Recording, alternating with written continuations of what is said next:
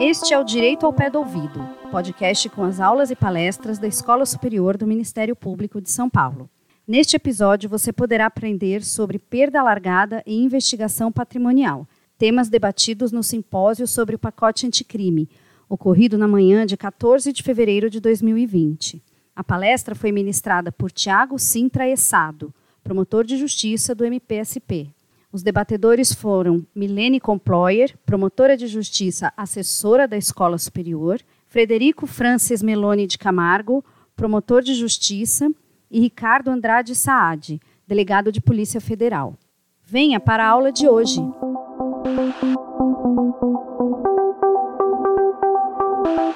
Bom dia a todos e a todas. Vamos brevemente dar início aqui à terceira e última mesa de debates desse simpósio sobre o pacote anticrime, com um misto de alegria e tristeza. Alegria porque é, depois da, desses debates que serão feitos nessa, nessa mesa, nós vamos é, elucidar uma série de dúvidas que nos perturbam diariamente. Tristeza porque chega ao fim esse importante, esse profícuo debate que foi feito nesses, nessas três últimas sextas-feiras. Né? O tema dessa mesa, dessa última mesa, é a perda largada e investigação patrimonial. O expositor será o Dr. Tiago Sintrezado, que eu já chamo para compor aqui a nossa mesa, a doutora Milene Comployer, Dr. Frederico Francis Meloni de Camargo, Dr. Ricardo Andrade Saad, que eu chamo todos à mesa aqui para darmos início. Agradecendo aqui brevemente, rapidamente aqui todos os, os colegas que compõem essa mesa, e sem maiores delongas, dado antes da hora, eu vou ler rapidamente aqui o currículo do Dr. Tiago, que ele é promotor de justiça aqui do Ministério Público de São Paulo, doutor em Direito Processual Penal pela USP, Universidade de São Paulo, autor das obras O Princípio da Proporcionalidade de Direito Penal, a perda de bens e o novo paradigma para o processo penal brasileiro. Então, doutor Tiago, se interessado, nosso expositor, eh, está com a palavra.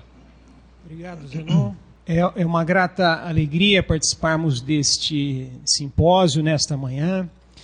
Inicialmente, cumprimento o doutor Paulo Sérgio, é, com votos de sucesso nessa nova gestão da escola, que com certeza é, irá manter o dinamismo que a escola vem tendo e a escola ela é de fundamental importância para a oxigenação de nossa instituição, tem um papel também fundamental para colaborar com a sociedade é, nessa função educativa. E cumprimento os colegas de mesa, é uma alegria estar com todos, Milene, do meu concurso, agradeço pelo convite, pela lembrança. Bom, vamos procurar ser bastante é, breves no, na nossa, no nosso comentário e nós vamos falar de maneira geral sobre a, esse novo instituto que foi introduzido pelo pacote anticrime, que vem sendo denominado de perda alargada. Nós já deixamos aqui, é, para tornar mais fácil a nossa compreensão, que vamos entender por perda o mesmo sentido da expressão confisco. Então, quando nós falarmos perda ou confisco, a ideia é a mesma. Vamos dividir a nossa fala em três partes. A primeira delas, trazer um pouco da origem histórica deste instituto, tanto no âmbito internacional como também no âmbito interno. Vamos falar um pouco do instituto em si, da maneira como ele foi projetado e também, ao final, trazemos as implicações desse instituto para a atuação do Ministério Público. É muito comum nós ouvirmos aqui, ali, no Brasil, na Europa, nos Estados Unidos, aquela história de que o sujeito ele foi condenado a uma pena privativa de liberdade por tráfico de drogas, por corrupção, lavagem de dinheiro. Ele encontra-se cumprindo essa pena, mas ele não tem o menor pudor e franqueza em dizer que está tudo bem, ele está tranquilo, porque apesar do sacrifício decorrente desse estágio da vida, né, de estar cumprindo uma pena privativa de liberdade, Ele está bem tranquilo porque o Estado não logrou êxito em identificar as suas contas bancárias em nome de interpostas pessoas, não é, logrou êxito em identificar os seus imóveis é, colocados em nomes de empresas criadas ficticiamente apenas e justamente para ocultar a, o real proprietário, não localizou a sua casa de praia, a sua casa no exterior. Então, ele está bem tranquilo, porque sabe que quando alcançar a liberdade, o seu patrimônio foi totalmente preservado. Essa história ela nos leva a refletir um pouco sobre a, o espírito desse agente criminoso, que é o de que o crime compensou. Que o crime compensa, porque o seu móvel principal sempre foi o lucro. Ele trata dessa atividade criminosa como algo é, econômico, empresarial. E aqui, evidentemente, que nós estamos falando né, de um tráfico de drogas em larga escala, que tem um sujeito que comanda a estrutura criminosa sem colocar as mãos nas drogas. E não estamos, obviamente, falando daquele tráfico de varejo praticado por miseráveis dependentes químicos, não é esse o nosso é, objetivo. Estamos falando da, do, da lavagem de dinheiro, da corrupção, da, dos crimes fiscais mediante fraudes estruturadas, sofisticadas. Então, para esse agente, se o lucro for preservado, o crime compensa. Então, nós precisamos tentar exatamente, e é para isso que o Instituto da Perda, nessa é, concepção instituída pelo pacote anticrime, com a inovação por meio do, da introdução do artigo 91A do Código Penal, ele vem viabilizar que nós ataquemos justamente onde mais dói nesse tipo de criminoso, que é o bolso. Portanto, o modelo que despreza e ignora os aspectos patrimoniais desse tipo de atividade criminosa, né? criminalidade organizada, econômica e empresarial, ele ignora essa realidade e, portanto, o nosso grande desafio no atual cenário contemporâneo que lidamos com a persecução penal é justamente o de darmos atenção à persecução patrimonial. Por isso que a introdução desse artigo 91A e seus parágrafos subsequentes no Código Penal, ela chega em boa hora. Nós vamos verificar que chega em boa hora, mas chega um pouco tarde. Mas antes tarde do que nunca. Concordam? E o, o, confisco ele sempre esteve presente em algum momento na história da humanidade. E aqui nós lembramos do, daqueles tensos períodos de aplicação do confisco, né, sobretudo na época medieval, em que o confisco ele se dava de forma arbitrária, desproporcional, atingindo pessoas é, simples, tirando daquele que tem pouco o, o que era ali o, o necessário para garantir a sua própria sobrevivência. Então, retroceder a esse período não é interessante num Estado democrático de direito. E nós não pretendemos isso, obviamente. Mas, a partir do início dos anos 70 do século passado, sobretudo na sociedade americana, o confisco foi pensado como um mecanismo importante para conter aquela, aquela criminalidade organizada que, se, que aparecia naquele contexto histórico da sociedade americana, é, e usando do tráfico de, de drogas para ampliar os lucros. Portanto, no início dos anos 70, nos Estados Unidos, foi se pensando no modelo de perda que ia além daquele nexo tradicional do produto e do proveito do crime com uma determinada, um determinado crime específico e sempre tentando ampliar é, a atuação no Estado no intuito de buscar as vantagens criminosas decorrentes de toda aquela atividade criminosa organizada.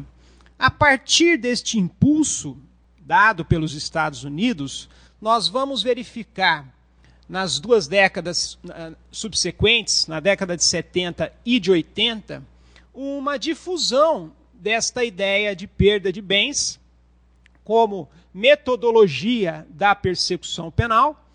E no final dos anos 80, nós já teremos aí uma consolidação deste modelo no âmbito internacional, é, difundindo, obviamente, por meio aí, vamos dizer, de uma, de uma soft law, né, com, pulverizando a ideia do confisco, mas em 1988, a Convenção de Viena, uma convenção das Nações Unidas que trata sobre o enfrentamento do tráfico de drogas, ela já dispõe ali sobre a importância e a necessidade dos estados investirem no confisco como meio de combate ao tráfico de drogas.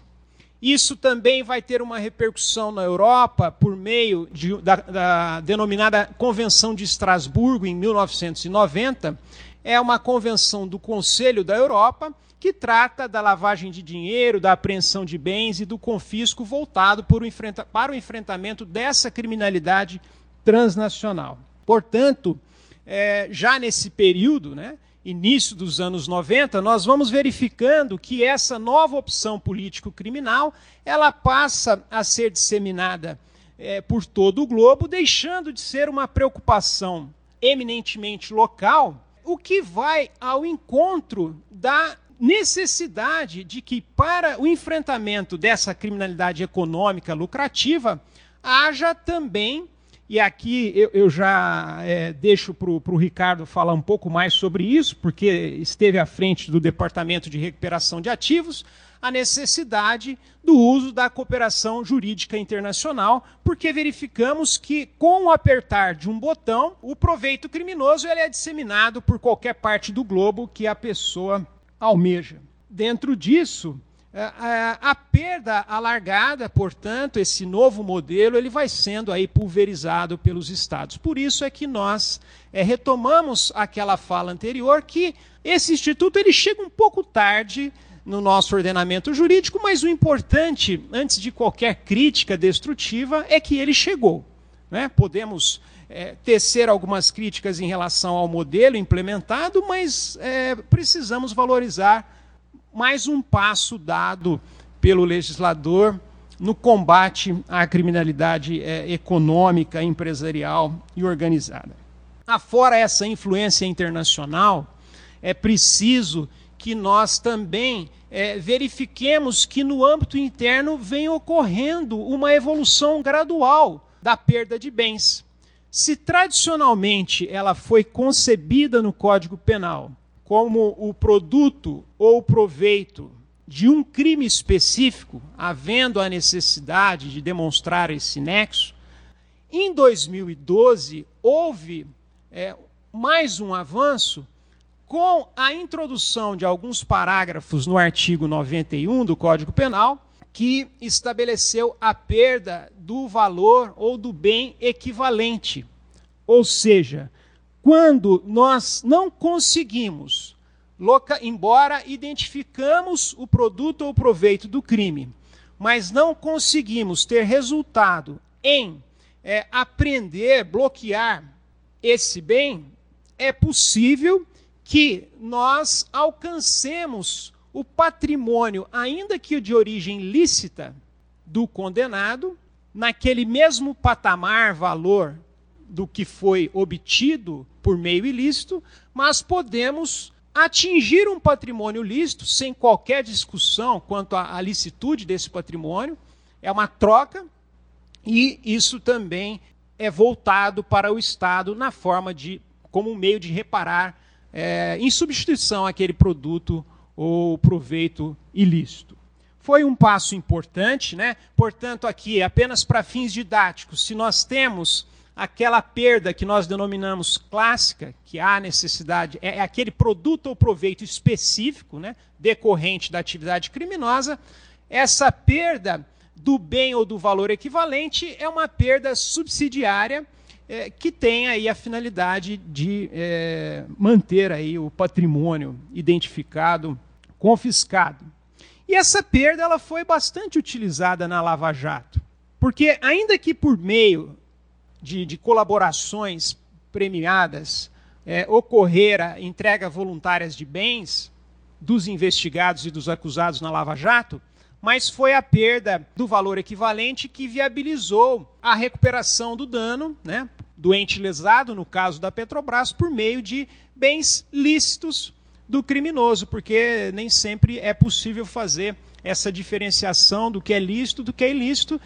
Portanto, a, a Lava Jato utilizou bastante desse instituto da perda do valor equivalente. E, pensando aí em termos de evolução do Instituto do, da Perda de Bens no nosso país, não podemos também ignorar o papel da Lava Jato. Abstraindo-se qualquer colorido político partidário, não é obviamente o nosso intuito aqui, mas numa análise eminentemente prática, jurídica, a Lava Jato teve um importante em termos de metodologia de persecução penal, porque valorizou os aspectos patrimoniais desses crimes.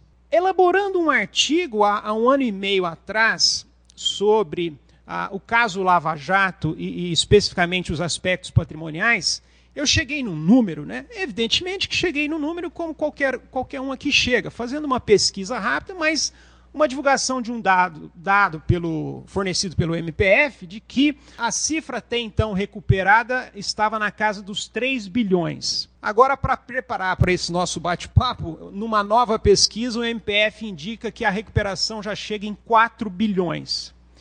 Então, nós verificamos que a Lava Jato teve um papel importante em se valorizar os aspectos patrimoniais da persecução persecução penal e, com certeza, para é, estarmos aqui também debatendo esse instituto que veio aí no denominado pacote anticrime. Bom, como nós veremos mais adiante, a perda introduzida no Brasil neste modelo aí da, do pacote anticrime é, não visa de modo algum atingir aquele criminoso isolado de um furto simples, esse não é o objetivo.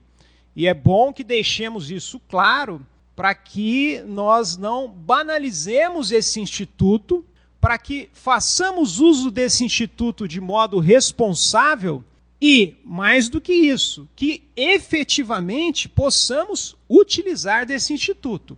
Ele está aí para ser usado. E, mais do que buscarmos né, um modelo ideal de perda, é fundamental nós utilizarmos desses, dessa nova metodologia e irmos verificando qual vai ser ah, o posicionamento dos tribunais superiores sobre o assunto. Então, portanto, a ideia fundamental, a essência, é nós tentarmos, com o uso desse instituto, eliminarmos um pouco aquela sensação do enxugar gelo, né, de que é, pretendendo, acreditando que apenas com a pena privativa de liberdade nós estaremos resolvendo o problema desse tipo de criminalidade, porque não estaremos.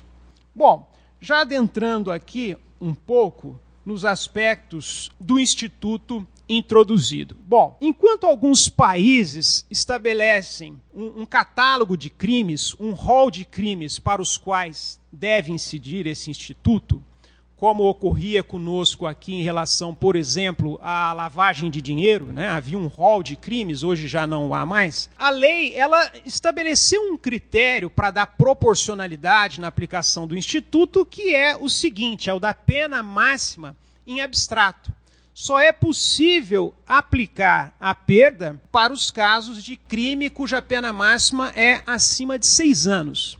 E aqui é interessante, porque nós verificamos que abrange, de uma certa maneira, aqueles crimes que do nosso dia a dia e que estão por trás dessa atuação com finalidade lucrativa. A lavagem de dinheiro, o tráfico de drogas, a corrupção ativa, passiva, o peculato, a fraude eh, fiscal, pensando no, naquele sonegador isolado, não se aplica, mas numa fraude estruturada, sofisticada em, e que se repete é, de forma habitual, profissional, também se aplica. Né?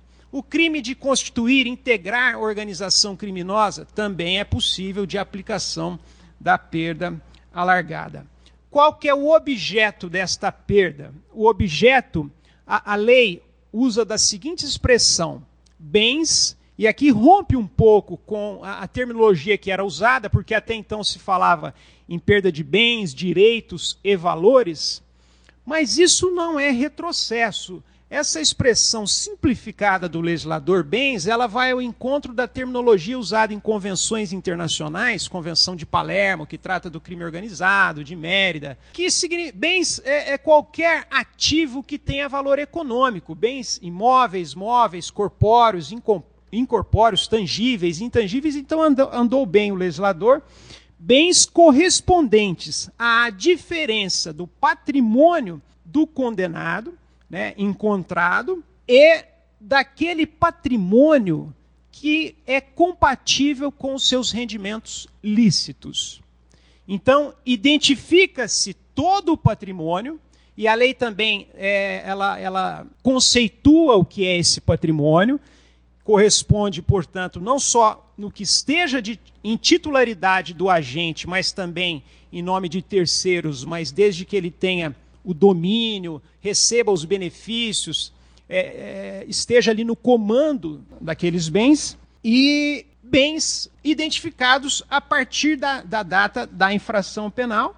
Né? E também a lei deixa de forma clara e expressa todos os bens transferidos a título gratuito ou mediante uma contraprestação irrisória, uma, uma modalidade clara de fraude, né? ele vende um imóvel que vale 100 mil por 10 mil, por exemplo, esses bens identificados a partir do início, aqui a lei já fala em atividade criminal, né? percebemos que há uma tentativa de, de se desvincular daquele crime específico. É, esse patrimônio, todo ele identificado e subtraindo daquilo que é realmente compatível com, com os rendimentos lícitos, chegando aí num valor, essa diferença é passível de perda. A lei, ela, nós poderíamos tecer aqui alguns comentários sobre o modelo adotado, que é muito próximo ao de Portugal, mas nós entendemos que já é um avanço para é, nos desvincularmos daquela limitação que estávamos com aquela necessidade de demonstrar que determinado produto ou proveito tinha uma vinculação específica com o crime. Fundamento para isso é? A ordem jurídica ela não tolera o enriquecimento ilícito. Então, se a pessoa não tem condições de demonstrar que aquilo é fruto de uma atividade ilícita, e aqui eu abro um parênteses rápido, para, assim como alguns colegas de Portugal, né, e cito aqui um deles, do Ministério Público Português, João Conde Correia, dada a semelhança do modelo adotado no Brasil, essa perda largada, ela seria talvez melhor denominada de perda do patrimônio incompatível, perda do patrimônio incongruente, porque ela não é aquela perda alargada originariamente concebida nas convenções internacionais e não é aquela que que vem assim ganhando, chegando aí no patamar máximo em termos de evolução do seu conceito em termos de pensamento jurídico. Mas voltamos, já é um avanço para o Brasil, dadas as nossas condições, as nossas circunstâncias sociais, políticas e jurídicas. A lei ela estabelece que cabe ao Ministério Público, por ocasião do oferecimento da denúncia, indicar qual é o valor a ser perdível. E aqui nós já tocamos num ponto fundamental e já caminhamos para o encerramento nosso, na nossa terceira parte, que é quais as implicações desse instituto para a atuação do Ministério Público. O primeiro deles, com certeza, e aqui lembramos da exposição inicial do Wallace acerca da introdução do consenso na tutela da probidade administrativa, né, da negociação, também se faz necessária uma mudança de mentalidade, uma quebra de paradigma na atuação do Ministério Público. Se tradicionalmente, classicamente, nós aprendemos que é preciso identificar para persecução penal a autoria e a materialidade delitiva, para essa criminalidade lucrativa empresarial, esse binômio já não é suficiente. É preciso darmos um passo a mais e trazermos a necessidade de identificarmos o patrimônio perdível. E aí nós já entramos na questão da investigação patrimonial, investigação financeira, que deve ocorrer desde o início das investigações. Nós não podemos perder tempo e deixar para realizá-la após a condenação penal, porque a lei ela deixa de forma clara a necessidade de nós, já quando do oferecimento da, da denúncia, imputarmos também qual patrimônio que nós é, queremos seja declarado perdido. E essa investigação financeira, ela tem alguns aspectos que eu aqui de forma bem pontual, objetiva, vou tomar a liberdade de, de, de falar um pouco. Ela é uma investigação que precisa ser feita de forma artesanal, com cuidado, com calma, com paciência. E aí, pegando a mesma metodologia que esses agentes realizam para obter o lucro, ou seja, fazer de forma mais profissional possível, identificando todos os meios de se obter o patrimônio do agente, tendo uma, uma organização procedimental, é conveniente que nós instauremos um PIC, uma base procedimental própria, só para deixar organizada a questão patrimonial, porque isso vai ter um reflexo na produção probatória, fica mais claro, facilita demonstrar com a organização investigativa para o juiz que aquele patrimônio foi identificado como é, algo que deva ser perdido. E aqui, afora essas questões burocráticas, mas fundamentais, algo importante. Nós falamos muito em cooperação jurídica internacional, mas nós esquecemos da cooperação jurídica interna. Interna, eu digo, no âmbito do Ministério Público, há que ter diálogo, porque por vezes o sujeito está numa comarca, mas os bens estão em outras, em diversas, até em mais de uma.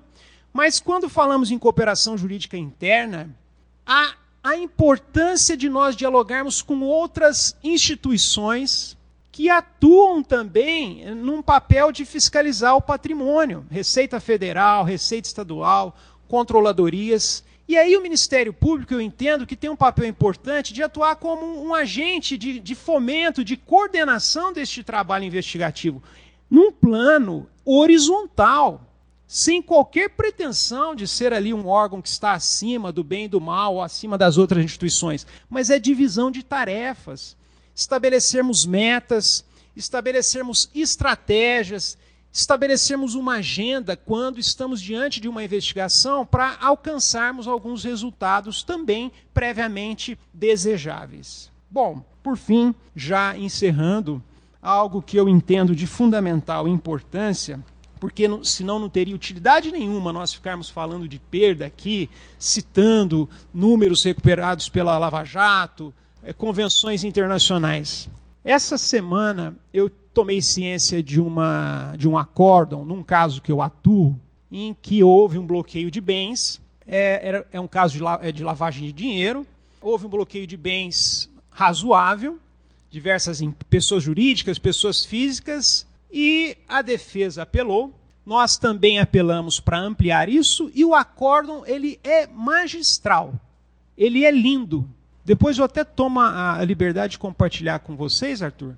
E ele dá provimento ao nosso apelo, nega provimento à defesa para ampliar os bens. Essa decisão de primeiro grau foi dada um ano atrás. Ele tem diversas outras finalidades e efeitos, mas para o objetivo nosso, que era apreender outras contas bancárias, concordam? Ele não tem utilidade mais nenhuma, porque na altura do campeonato isso se perdeu. Aonde eu quero chegar para liquidar? É fundamental que, terminada a investigação patrimonial e antes de ingressarmos com a ação, nós utilizemos das cautelares reais. Sequestro, bloqueio de bens, para que, quando da perda, esses bens que estejam assegurados para que tenha alguma utilidade aquele processo. Senão, é, o processo, a sentença será linda, o acórdão será lindo, mas o trabalho nosso em vão. Com isso, eu, eu encerro e, e agradeço a oportunidade de estarmos dialogando juntos. Muito obrigado.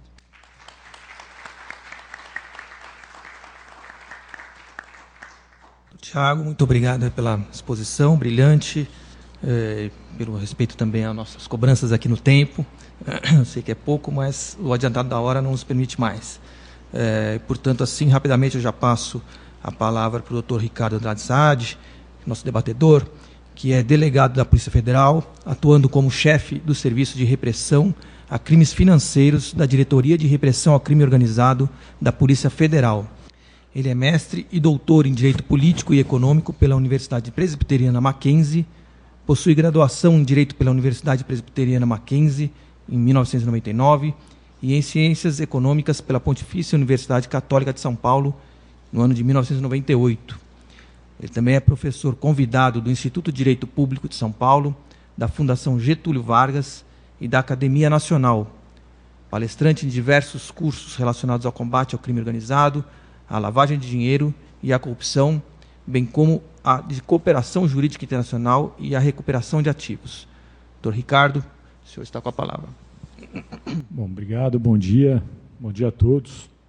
Eu cumprimentar rapidamente o doutor Zenon, doutor Tiago, doutor Frederico, em especial a Milene, minha amiga, e agradecer pelo convite. E, claro, cumprimentar o Arthur Lemos, amigo de longa data, na Encla e em outros furos. Pessoal, vamos falar bastante rapidamente sobre essa questão. Primeiro, como foi muito bem colocado pelo Dr. Tiago, as convenções internacionais todas é, é, que o Brasil faz parte, em especial as convenções da ONU, Palermo, Viena, Mérida, Todas elas indicam que um eficiente combate ao crime organizado deve ser feito não somente com a prisão do criminoso, mas também e em especial com a retirada dos bens das organizações criminosas. Porque a partir da retirada dos bens da organização criminosa, você tira a forma de atuação, a possibilidade da continuidade da atuação das organizações criminosas. E mais, aqui no Brasil, o tempo médio de um processo criminal, em especial para esses crimes que a gente está falando, lavagem de dinheiro, corrupção e outros, o tempo médio de um processo criminal ele é muito, muito, muito alto. E agora, com a decisão do Supremo Tribunal Federal de impossibilitar a prisão após a segunda instância, então qual que é a efetividade de um processo criminal se nós não tirarmos os bens da organização criminosa? Eu entrei na Polícia Federal em 2002, trabalhei em diversos casos aqui em São Paulo, depois Porto Alegre, Rio, Brasília, e posso dizer para vocês que praticamente nenhum deles até hoje transitou em julgado a sentença penal condenatória. Então, se nós não fizermos uso das cautelares, como colocou o doutor Tiago, para logo sequestrar, apreender os bens desde o começo, a gente não vai ter efetividade absolutamente nenhuma no processo criminal essa, vamos falar mais um pouquinho dessa questão da efetividade. Para se ter a efetividade, de fato, a gente vai ter que ter as medidas cautelares, seja o sequestro, seja o arresto, seja inclusive no âmbito de uma cooperação jurídica internacional, como foi colocado. Só que isso traz alguns problemas, traz soluções, mas traz alguns problemas também. O primeiro dos problemas é: nós vamos pedir o sequestro ou arresto de um bem agora, quem vai cuidar desse bem? Quem vai administrar esse bem entre agora e a sentença penal condenatória que decreta a perda. Nós fizemos lá no DRCI, a Milene participou, um projeto chamado Projeto Bidal. Esse projeto Bidal demonstrou como o Brasil como um todo está absolutamente despreparado para administrar bens apreendidos. Então, depósitos e depósitos de carros, computadores, obras de arte, outras coisas estão aí Brasil afora.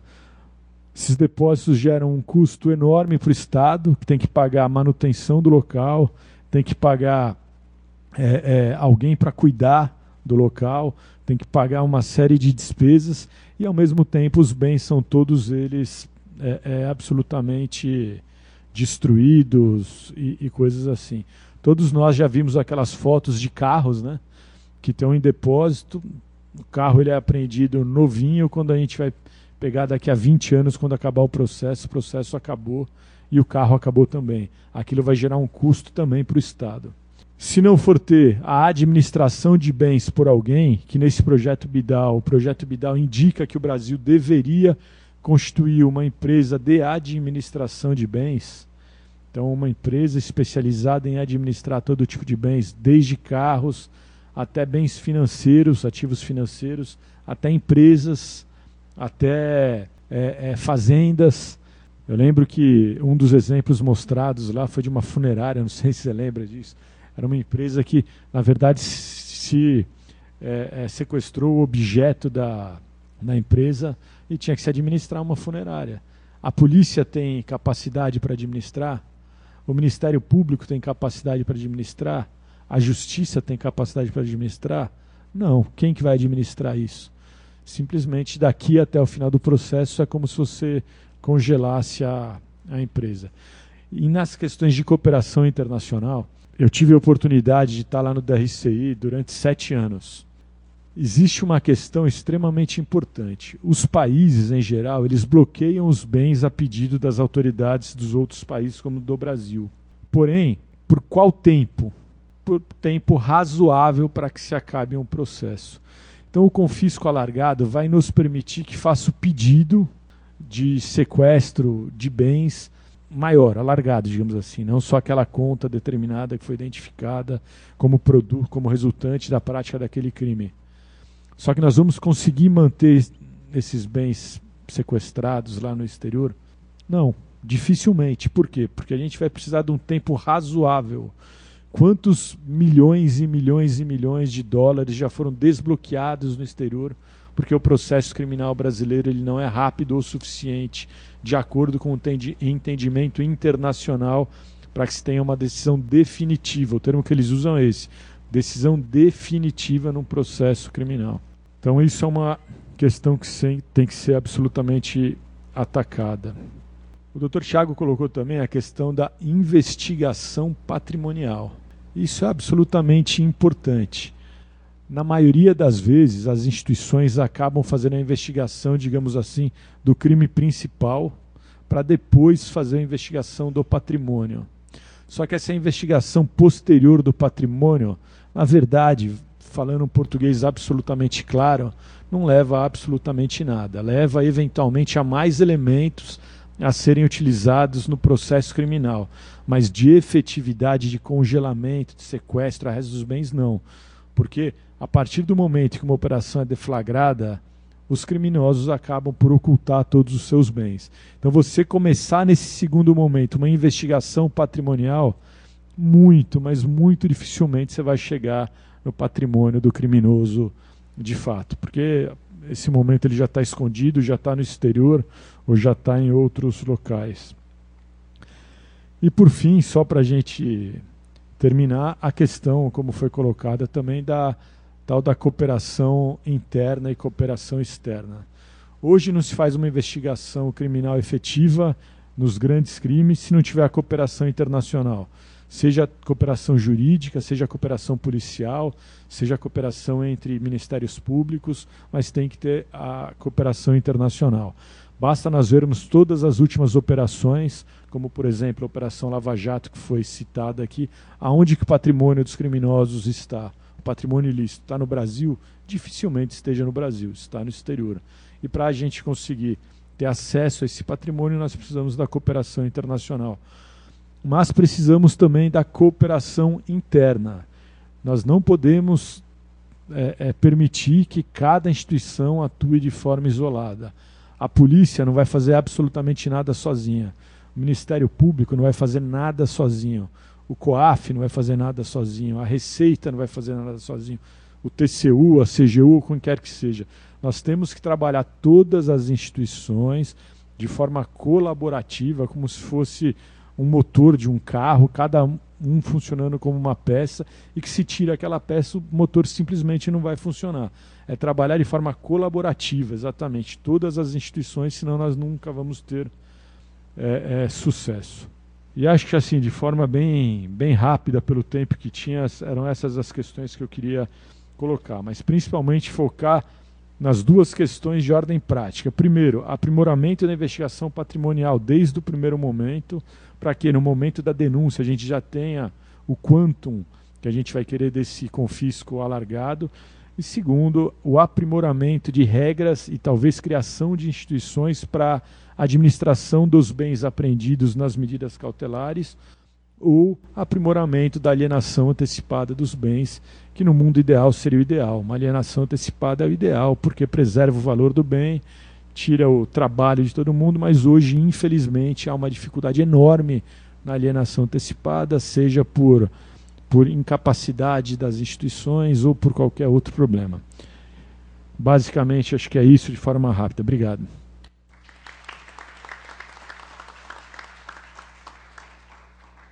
Doutor Ricardo, muito obrigado pelas palavras.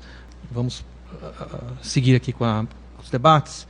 Passando agora a palavra para o doutor Frederico Francis Meloni de Camargo. Ele é promotor de justiça aqui do estado de São Paulo desde 2007 e desde 2009 ele atua na comarca de Monte Alto, tendo passado anteriormente pela Promotoria de Justiça de Miguelópolis. Doutor Frederico, por favor. Bom dia a todos. Bom dia aos colegas, ao doutor Ricardo Saad. É um prazer imenso aí compartilhar essa mesa com o senhor. Obrigado pelo convite, doutora Milene, o doutor Arthur e o Paulo também são colegas aí que estão à frente desse trabalho de, de educação jurídica. Isso é muito importante, principalmente para os mais novos.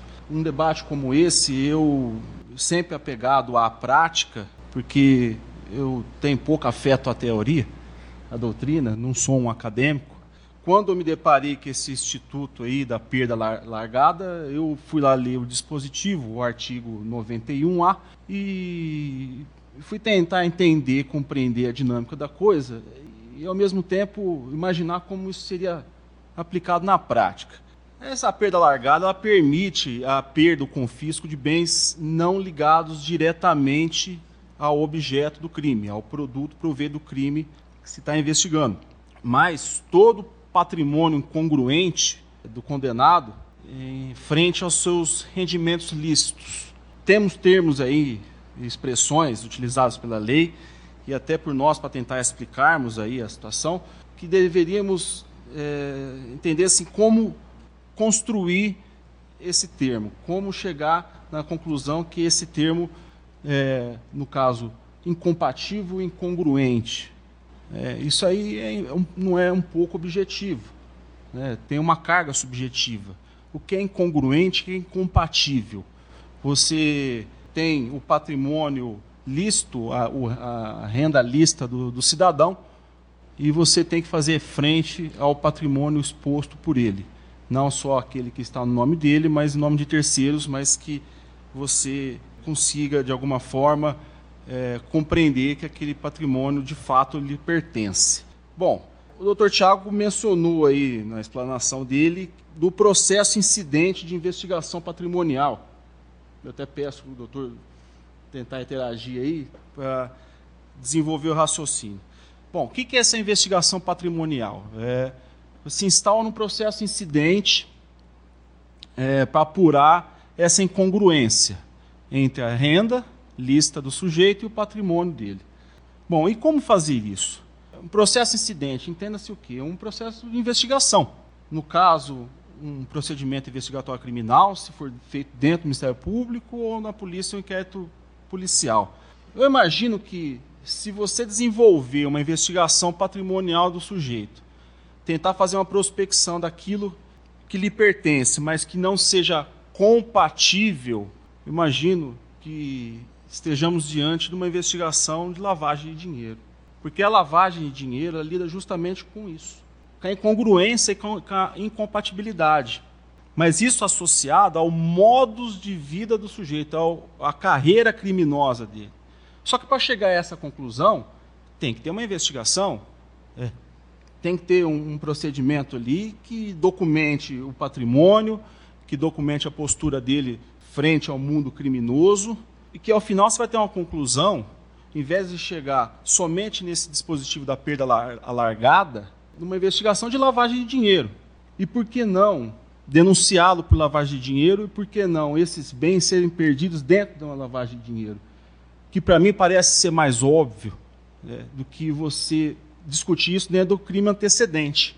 Porque o crime antecedente ele tem as suas dinâmicas de mérito, de provas, que vai demandar ali como objeto do processo uma energia principal ali do, do, do de quem está participando, e, em paralelo, vamos deixar ali a investigação patrimonial apenas como uma questão incidente e não principal. Na investigação lavagem de dinheiro, já a investigação patrimonial já torna como principal. Só que, na prática, o que se tem visto aí, frente aos colegas, e no dia a dia do judiciário, é que a lavagem ela não é um hábito. A investigação de lavagem ela não é um costume. Ela não, não se tem a cultura de, paralelamente a um crime antecedente que tenha é, repercussão patrimonial, se fazer uma investigação de lavagem.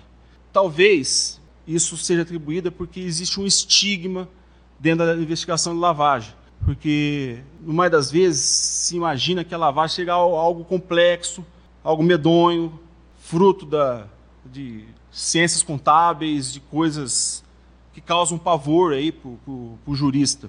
Mas não é. A lavagem é mais simples, uma investigação de lavagem é mais simples do que se imagina. Porque, ao contrário ali da teoria norte-americana, ali da, da introdução, transformação e colocação, integração, o sistema brasileiro não adotou essas três etapas. Basta uma. Aliás, não precisa nem distinguir essas etapas, porque muitas se sobrepõem, muitas se confundem entre você movimentar o dinheiro, você mascarar a origem, dissimular a propriedade. É, são conceitos, até trazidos pela doutrina, que acaba engessando a prática. Então, muitos colegas não conseguem ver a lavagem como algo simples. Às vezes, técnicas simples, tipologias não complexas, configuram a lavagem de dinheiro e o colega perde a oportunidade não só de responsabilizar o investigado dele por mais um crime, mas também a oportunidade de buscar caminhos é, para encontrar o patrimônio de origem lícita, o produto ou o proveito. Em Ribeirão Preto, eu, além de ter sido titular, ter a grata experiência de ser titular em Miguelópolis e Monte Alto, eu sou promotor de justiça no GAECO Ribeirão Preto. E lá nós temos algumas investigações, alguns processos em cursos de crimes contra a administração pública. É, a mais conhecida lá é a Operação Sevandija, que houve um desvio de mais de 260 milhões dos cofres públicos da Prefeitura de Ribeirão Preto. Bom, ao longo das investigações, nós nos deparamos com a necessidade de buscar meios de recompor esse rombo, que de fato, como dito aqui, uma organização criminosa ela é insensível a prisões, as pessoas são substituíveis. A organização criminosa ela está calcada no lucro, dinheiro, a menos que sejam grupos de extermínios ou grupos de ideologia ou de caráter religioso, aqui que se vê 99% das organizações criminosas brasileiras visam lucro, seja no tráfico de drogas, seja na fraude fiscal estruturada, seja na, em crimes contra a administração pública. E, e esse é o objetivo, porque as pessoas presas hoje, a gente tem, anda percebendo, elas não andam mais sentindo cadeia. Cadeia já não faz muita diferença. Faz diferença se você chegar no patrimônio dela. Faz diferença se você torná-la, é, resgatá-la à situação anterior, antes de praticar o crime. Tirar tudo que ela é, oferiu ao longo da vida criminosa. Isso também temos percebido nas delações premiadas, que pouco andam vingando no GAECO de Ribeirão Preto, porque é, sempre que a gente chega na etapa da devolução do patrimônio, ou do sujeito falar do eu, é, quanto ele vai devolver, é, o sujeito engasga. É aí que ele usa subterfúgios, é aí que o sujeito inventa mentiras, porque delatar, caguetar os outros é fácil. Puxar cadeia anda sendo fácil também mas ficar pobre de novo, né? Porque essas pessoas não andam fazendo outra coisa senão praticando crimes, e elas não sabem é, ter renda de forma lícita. Então, ao longo dessa operação e das investigações, preocupados em resgatar, em devolver para os cofres públicos, porque é isso que verdadeiramente interessa dentro de uma investigação de organização criminosa, porque a prisão para a população, primeiro impacto, acaba tendo até uma satisfação, até com uma pitada de sadismo. Mas o tempo passa e essa pessoa, a população se sente é, incompleta porque o bem desviado, os valores desviados, eles não são resgatados. Então, no começo aplaude, depois começa a criticar porque e o dinheiro? Cadê o dinheiro? Ah, tá todo mundo preso, mas o dinheiro está onde?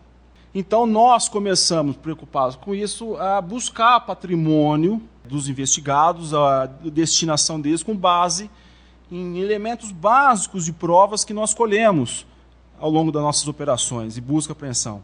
Comprovantes de depósitos em dinheiro ou saques, cartões de débito é, de terceiros na posse do investigado, contratos de gaveta de compra e venda de imóveis, procurações, contratos de aluguel, né, contratos particulares de aluguel, boletos de PTU em nome de terceiros, só que na residência, na posse do investigado, e boletos de PTU pago. Ora, só o verdadeiro dono tem interesse no pagamento de tributo. O laranja não tem. Né? O estilo de vida social da pessoa, Facebook, Instagram, WhatsApp, fotografias. Dentro dos aparelhos apreendidos se vê ostentação de bens ali que não estão declarados no, no, no imposto de renda do sujeito. Então, são, são essas pequenas, esses pequenos fragmentos de provas que você consegue puxar um fio para chegar no patrimônio. E é um trabalho manual mesmo. É. Teve um episódio que nós encontramos no celular da amante do, do secretário, um dos protagonistas do esquema, conversas triviais com uma pessoa que estava salvo como fulana, faxina, Riviera. E essa pessoa passou, essa amante passou ao longo do ano dando ordens para essa tal faxineira de manter a casa limpa, de organizar, de receber tal pessoa que vai visitar. O que, que isso, de quem está investigando, fazendo uma investigação de lavagem? Dinheiro alerta. Olha, existe um bem, a pessoa está se comportando como dona. Nós conseguimos, de alguma forma, chegar até essa pessoa, conseguimos chegar até uma segunda pessoa que fez a corretagem e achamos o contrato particular de compra e venda.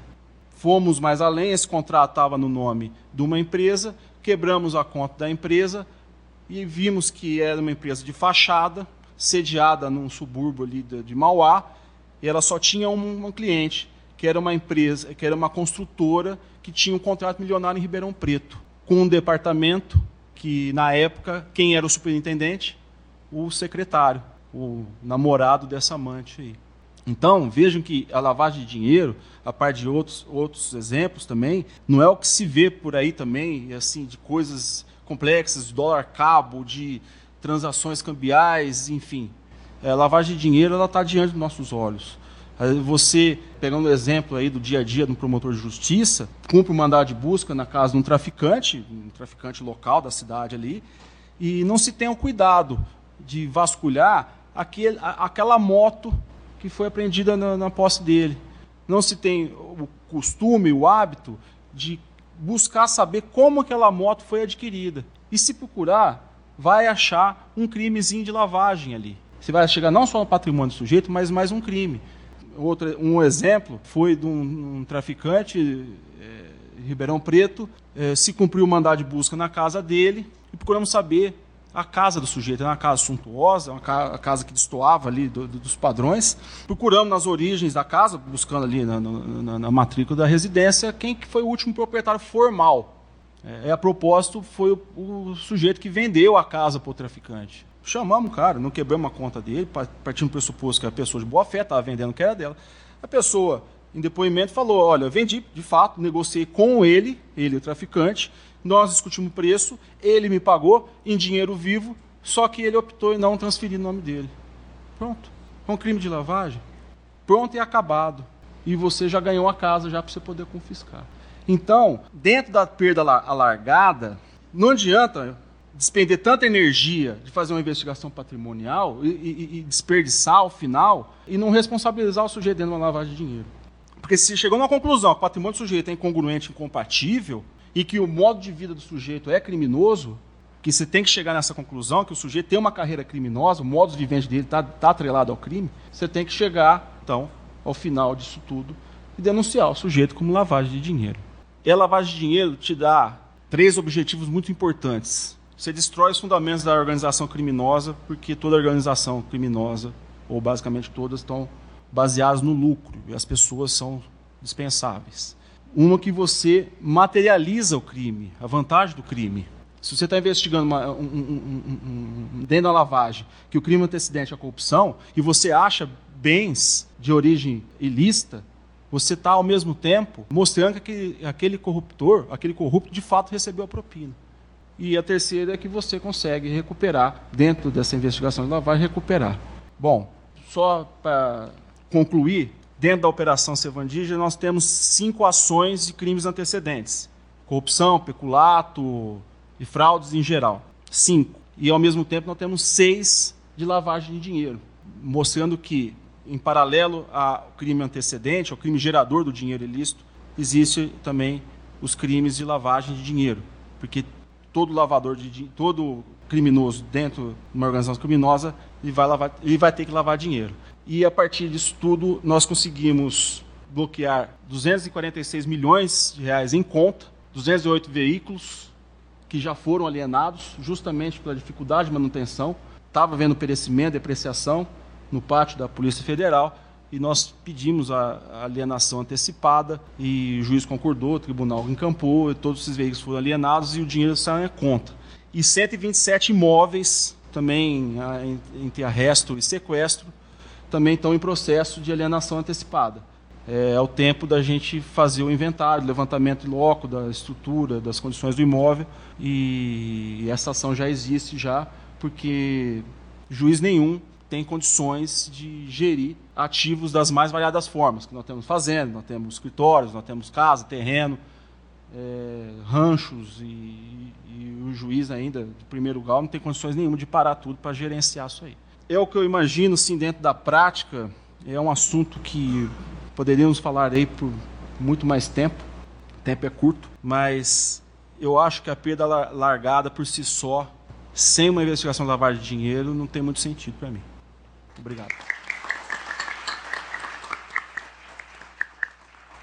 Doutor Frederico, agradeço pela sua exposição.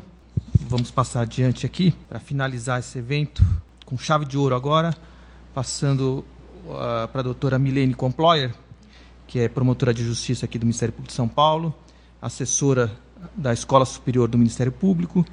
Ela foi coordenadora do CAEX, Centro de Apoio à Execução, do Laboratório de Tecnologia contra a Lavagem de Dinheiro daqui do Ministério Público e do setor de inteligência aqui do Ministério Público de São Paulo também. Ela já atuou no GAECO, Grupo de Atuação Especial de Combate ao Crime Organizado, da região do ABC. E, por fim, ela é doutora e mestre em Direito Político e Econômico pela Universidade Presbiteriana Mackenzie. Doutora Milene, por favor. Obrigada. Excelentíssimo senhor doutor Paulo Sérgio de Oliveira e Costa, receba os meus cumprimentos, a quem estendo a todos os presentes até fácil adiantado da hora. Tiago, meu querido colega de concurso, é um prazer aqui estar em sua companhia. Sua tese de doutorado foi grande inspiração também para o meu, meu mestrado, para o meu doutorado. A sua também, Saad, então foi um, um grande prazer é, tê-lo também na minha banca e compartilhar contigo aí esses anos de, de Encla. E o Fred aqui, grande parceiro do GAECO, também é uma satisfação tê-lo aqui, estar aqui contigo. É, para minha sorte e para a sorte de vocês, eu acho que praticamente tudo que eu ia falar acho que foi esgotado aqui brilhantemente pelos meus antecessores. Então eu vou procurar uh, ser bem breve e me ater apenas a algumas questões mais pontuais. A importância do 91A já foi aqui brilhantemente explanada. Né? É, o mundo já vem desde a década de 80 virando seus olhos para a necessidade de, de quê? De ir atrás do patrimônio do infrator. Não adianta mais a pena de prisão apenas. Prisão só não basta. Né? Tem que pegar onde dói mais, que é o bolso. Né? Então, para isso, a gente tem que ter uma investigação patrimonial, como o Tiago bem explanou, nós temos que ter a cooperação jurídica internacional, nós temos que atacar, às vezes a investigação também ela é bem fácil, ela é bem tranquila, nem sempre ela é complexa, é disso que a gente tem que se lembrar. Muitas vezes é, né? porque a lavagem e, e a criminalidade econômica, ela se utiliza de quê? De assessoria jurídica, de assessoria contábil, então, no mais das vezes, ela pode ser complexa sim, mas às vezes não, às vezes ela é mesmo uma mão com açúcar. Então, isso é importante também a gente passar é, reforçar que às vezes é fácil sim se alcançar o patrimônio. É isso que a gente tem que ter em mente. Né? Tem que ir atrás sim, tem que batalhar nesse aspecto. Uh, Um, um adendo só em relação à importância desses institutos aí que, que foram ditos pelos, pelos meus colegas, a questão da gestão também patrimonial é extremamente importante, só fazer uma referência também à alienação antecipada. Né? A alienação antecipada, ela traz aquela oportunidade de que a gente já vender os bens que foram acautelados antecipadamente. É, mas vai vender antes de uma condenação? Vai, vai vender antes de uma condenação. Por quê? Porque aquele dinheiro ele fica preservado. Se ao final a pessoa for absolvida, ele, ele retorna, ele é devolvido para aquela pessoa e o valor do bem fica preservado. Né? Então, a alienação antecipada também é um instituto que nós não temos o hábito de aplicar e ele é extremamente importante também uh, no combate a esse tipo de criminalidade. Em relação ao 91A, passando agora para os aspectos mais, mais práticos, eu também vou ser breve, o 91A não vai ser aplicado para qualquer crime, ele vai ser aplicado somente para aqueles cuja é, pena máxima seja de reclusão acima de seis anos. Não é? Então, estelionato não entra, né? roubo entra, homicídio eventualmente entra. Uh, eu, eu digo eventualmente porque eu já vou explicar o porquê. Lavagem de dinheiro entra, crimes licitatórios só se for em contexto de organização criminosa. Né? Do contrário, se for apenas um crime licitatório, aí não é apenado com detenção, acaba ficando de fora. A lei optou por esse critério dos, dos seis anos, né, da pena de reclusão, e em alguns outros projetos, nós uh, tínhamos uma outra espécie de, de delimitador para esse tipo de delito. Então, havia um rol também em outros projetos de lei que, na realidade, acabaram é, esse é, acabou se optando por um outro critério. Além, uh, além disso, além de, desse requisito objetivo, temos que ter necessariamente uma condenação. Então, nós para ver essa perda de bens, para ver a perda de bens alargada, nós temos que ter uma condenação. Ou seja, eu posso pedir a perda de bens na minha denúncia, mas se ao final do processo houver absolvição ou houver reconhecimento da extinção da punibilidade, não há que se falar em perda de bens. Tá? Então, 91A fala necessariamente em uma condenação. Um outro aspecto aqui e é uma pergunta também que eu até já coloquei para o Tiago, nós discutimos aqui, temos o mesmo entendimento. Imaginem um, um, traficante notoriamente conhecido ali na sociedade local, pelos seus pares, pela comunidade, pelos agentes de investigação. Ele é notoriamente conhecido como traficante, mas ele é um homem de trás. Né? Ele nunca foi pego por tráfico, ele nunca colocou a mão na droga, mas todo mundo ali naquela comunidade sabe que ele é traficante nunca foi preso, nunca foi processado, nunca foi condenado por tráfico. Eventualmente, um dia, ele comete um feminicídio. Ele mata a sua companheira. Né? Poderíamos, então, aplicar lá o 91A e verificar o patrimônio, verificar se há uma incompatibilidade patrimonial, e se encontrarmos uma incompatibilidade patrimonial uh, desse traficante, pedir a perda de bens dele? Poderíamos, Thiago? Eu acho que não. Né? Embora o artigo 91A é, permita essa interpretação, na realidade, eu, é, aqui, pelas uh, interpretações e pelo conjunto todo aqui da, da legislação, há necessariamente que ter um nexo patrimonial entre o crime que está sendo ali investigado e que vamos pedir a perda de bens, tem que ter necessariamente um produto ou proveito.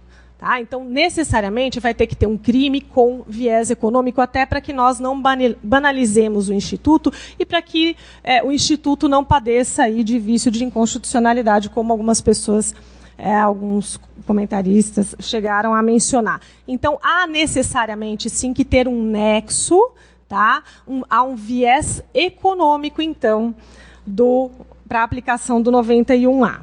Uma outra questão em relação a aplicação do 91 é o conceito de patrimônio, que foi abordado também aqui. Né? Ah, nós já poderíamos, pela lei de, de, lavagem, atingir bens, direitos ou valores que estariam direta ou indiretamente relacionados ao crime, mas com o 91A, o conceito de patrimônio ele fica na lei. Tá? Então, o que, que o que, que passa a ser considerado patrimônio para fins de verificação de uma evolução patrimonial? Aqueles que são de sua titularidade, ou seja, aqueles que estão no meu nome, no nome do investigado mesmo, ou em relação aos quais ele tenha o domínio e o, e o benefício direto ou indireto na data da infração ou recebidos posteriormente. Aí a gente consegue atingir de uma maneira muito mais fácil o laranja.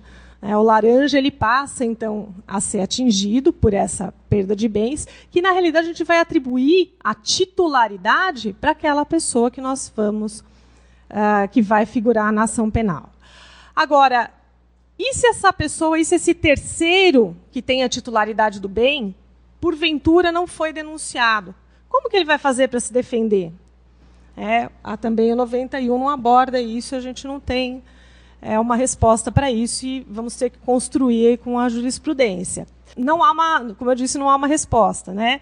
Ele vai necessariamente, então entenderam a situação? Investiga uma determinada pessoa, investiga o João, encontra uma casa que o João usa, o João manda, o João ordena, troca o piso, põe janela, mas a casa não está no nome do João, a casa está no nome do Zezinho o Zezinho vai ter que se defender, ele tem que ter a oportunidade de se defender também. Como que ele vai fazer? Ele não foi denunciado, suponhamos que ele não foi denunciado, o que é raro. Normalmente ele, ele é denunciado junto por lavagem, mas vamos supor que a investigação desmembrou, ele não tenha sido denunciado, ele é o titular daquele bem. Como que ele vai fazer para se defender? Né, eu acho que possivelmente, se for no âmbito da cautelar, ele pode se defender na cautelar, mas ele também vai ter que, ter que se defender no curso da ação penal. Então, uh, provavelmente ele pode se utilizar então de embargos de terceiro, talvez, no âmbito do processo penal, para tentar se defender. Não é pacífica, pacífico esse entendimento, ou então poderia se utilizar do procedimento de restituição de bens apreendidos. Lá, né, tem um, uh, tem um incidente de restituição de bens apreendidos no CPP, que poderia ser utilizado por analogia para esse terceiro conseguir se defender no curso da ação penal. Bom, eu acho que eu abordei aí alguns aspectos eh, em relação à aplicação do 91A. Gostaria mais uma vez de reforçar a importância da aplicação desse instituto. Ele é muito caro para nós, ele é muito caro para quem trabalha com criminalidade organizada ele chegou tarde no Brasil. Portugal já adotou esse instituto desde 2002. A Espanha adota esse instituto.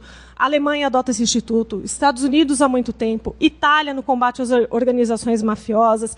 Então ele já veio tarde para o Brasil, né? Já veio tarde aqui para o nosso Código Penal. Façamos então bom uso dele. Né? Então, por favor, tentemos aplicar, façamos uma investigação patrimonial paralela, eventualmente nos casos em que nós uh, não sejam de é, investigação atrelada ao Ministério Público, mas em casos que a, a Polícia Judiciária faça investigação, que nós provoquemos sim a Polícia Judiciária para que ela faça uma investigação patrimonial paralela também.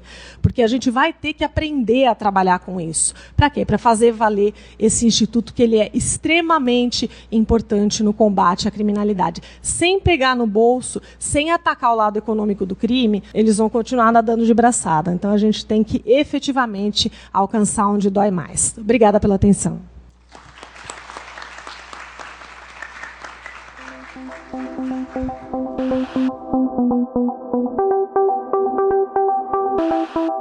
Este foi o Direito ao Pé do Ouvido. Siga o nosso canal e amplie o seu conhecimento com a Escola Superior do Ministério Público de São Paulo.